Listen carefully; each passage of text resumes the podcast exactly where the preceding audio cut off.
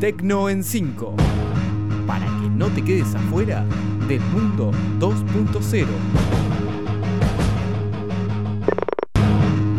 Bienvenidos al Tecno en 5 del 26 de marzo. Hoy vamos a hablar de WhatsApp que va a indicar las veces que se reenvió un mensaje, de Twitter que incluye un soporte para live fotos, de Google Maps que va a permitir crear eventos públicos, de Telegram que presenta una opción para borrar todo y de YouTube que abandona sus producciones originales.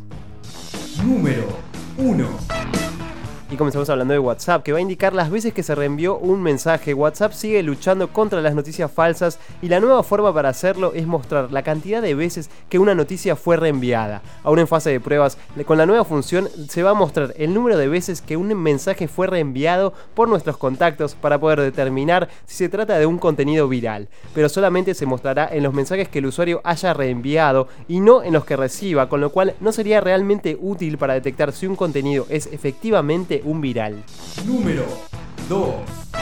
Es momento de hablar de Twitter, que incluye un soporte para live fotos. El sistema Live Fotos de iOS permite mostrar unos segundos de imagen en movimiento antes de sacar una foto. Hasta el momento solamente Facebook ofrecía soporte para este tipo de fotos, pero ahora también podrán visualizarse en Twitter. Actualmente la red social convierte estas fotos a GIFs para que puedan visualizarse, pero con esta nueva modalidad podría incluirlas directamente en la plataforma.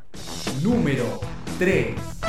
Google Maps va a permitir crear eventos públicos. Google Maps va a sumar una nueva función que permite crear eventos públicos tal como tiene Facebook. En los eventos se podrá indicar a qué hora comienza y termina, una pequeña descripción, adjuntar fotos y un sitio web de referencia entre otros. Los usuarios van a poder crear su propio evento desde la aplicación o informar acerca de eventos que se lleven a cabo en su ciudad y compartirlos públicamente. Número 4. Y hablamos de Telegram que presenta una opción para borrar todo. La nueva función del mensajero ruso consiste en la posibilidad de eliminar mensajes en chats privados, individuales o grupales, incluso después de enviados. Con esta nueva función, los usuarios podrán elegir qué mensajes desean eliminar o incluso borrar una conversación entera, tanto de su cuenta como la del usuario con el que se chatea. Así, según palabras de su creador, se podrán evitar situaciones en las cuales viejos mensajes sean sacados de contexto para perjudicarnos. Número 5.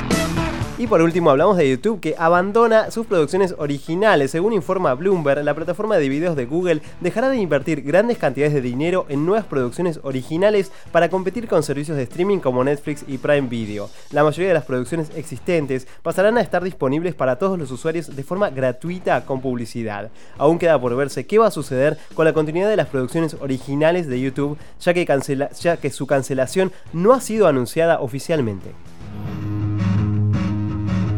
Esto fue Tecno en 5. Los espero la semana próxima con más novedades de tecnología. Y no se olviden de seguirnos en Twitter en arroba Tecno en 5. Hasta la semana que viene. Esto fue Tecno en 5.